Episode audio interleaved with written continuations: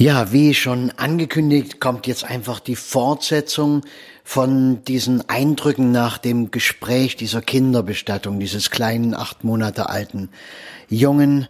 Und wenn äh, du jetzt erst einsteigst in die Podcast-Reihe, dann äh, hör dir vorher einfach diese letzte Folge an, die Folge vor dieser Folge, denn es ist, wie gesagt, äh, du brauchst den Zusammenhang. Und ja, geht jetzt los. Ja, erstmal willkommen zum Podcast Glücklich sterben. Und wie seltsam da dieser Name wirkt, glücklich sterben. Wie kann denn so ein acht Monate altes Kind glücklich gestorben sein? Ich kann die Frage nicht beantworten, glücklich sterben. Ich habe den Kleinen jetzt gesehen, zwölf Wochen vor seinem Tod, auf seiner Decke krabbelnd, lachend. Die Welt ist dort irgendwie in Ordnung gewesen. Es ist Leben.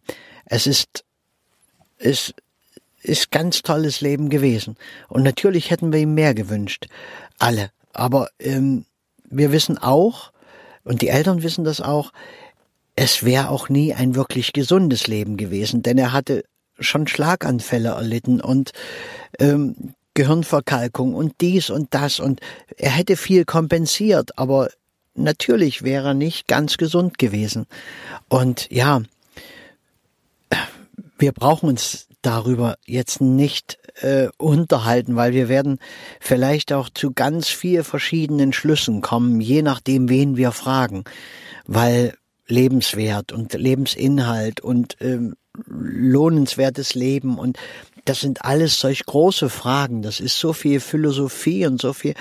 Am besten ist es im Grunde genommen, sich den Kleinen anzuschauen, und ein bisschen in diese Seele hineinzufühlen und in die Eltern hineinzufühlen, denn das sind die einzigen Menschen, die überhaupt hier eine Rolle spielen. Und die hatten Momente der Trauer in diesem langen Trauergespräch, wo sie wirklich geheult haben.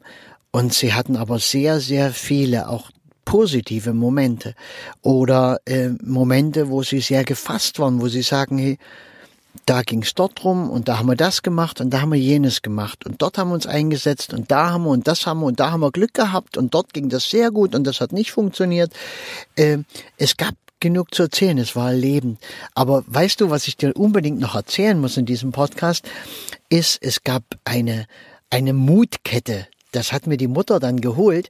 Die hat gesagt, ja, hier, ähm, es gab für jede Behandlung, für jeden, jede Transfusion, für jede Untersuchung, für jede Verlegung auf eine Station, für ähm, alles, für alles Mögliche gab es ein besondere, eine besondere Perle.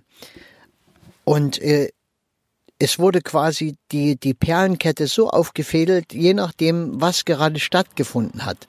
Also für eine Untersuchung kam eine weiße Wolke in Perlenform dort rein. Zack. Und dann äh, so eine kleine äh, rot-graue keine Ahnung, was die zweite Farbe war. Rot war mit dabei, ich glaube grau oder weiß. Ähm, kleine Spirale, auch wieder so eine kleine Perle für Bluttransfusionen. Und äh, und diese Kette war von diesem kleinen, acht Monate alten Jungen, die war bestimmt ein anderthalb Meter lang. Und da habe ich überlegt, Mensch, wenn ich so eine Kette äh, für mich basteln würde oder auch für meine Kinder, äh, das wären ein paar Zentimeter, ja, für einmal eine Arztuntersuchung, für eine Verlegung auf eine Station. Äh, viele Perlen würden überhaupt nicht dabei sein, weil wir alle oftmals vieles nicht erleben müssen, zum Glück.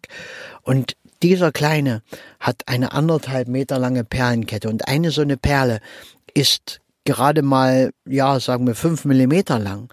Da kannst du dir ausrechnen, was das für Mengen an Perlen sind, was in diesen acht Monaten passiert ist. Und ähm, ja, weißt du, es ist schön, wenn ich dir im Podcast irgendwas mitgeben kann, wenn es irgendwo ein Fazit gibt. Es gibt hier kein Fazit. Ja, es ist einfach der Anstoß für eigene Gedanken und vielleicht auch, ja, das Einzige ist, überleg mal, dass du nicht so eine Kette hast. Glaube ich, hoffe ich. Mein, du kannst natürlich auch ein schwerkranker Mensch sein, weiß ich ja nicht. und hast vielleicht auch schon so eine ganz lange Kette. Und aber wenn es nicht so ist, dann sei dankbar. Wenn es bei deinen Kindern nicht so ist, sei dankbar. Weil das Leben kann eben auch anders sein und es ist trotzdem nichts vergebens und ich weiß, auch hier darf ich und muss ich berechtigterweise die Frage stellen, was ist Gutes daran? Wo liegt das Geschenk? Und das Geschenk ist garantiert, dass diese beiden Menschen, die Eltern, dieses kleine Geschenk wenigstens für acht Monate haben durften dass sie nicht kinderlos geblieben sind, obwohl vielleicht einer oder andere sagen würde, na, kinderlos wäre doch besser, dann durchleidet man das nicht. Ja, das ist im Leben immer so. Wenn ich aus Leiden verzichte, verzichte ich aber auch auf Erlebnisse. Ich verzichte auf intensive Erlebnisse, auf Intensität und ich verzichte damit auch auf Glück, auf Stolzsein, auf ähm, ja, auf Dinge, die sich dann wirklich lohnen, im Buch des Lebens niedergeschrieben zu werden. Und das hat sich auf jeden Fall gelohnt, für diesen Kleinen da zu sein. Und das haben die beiden mit Bravour geschafft, so wie es kaum andere Eltern schaffen, weil sie haben alles dafür gegeben, für ihn dieses Leben, dieses kurze Stück Leben so schön wie möglich zu machen. Eigentlich eine tolle Geschichte, oder? Okay. Ja, bis zum nächsten Mal dann, ne? Mach's gut.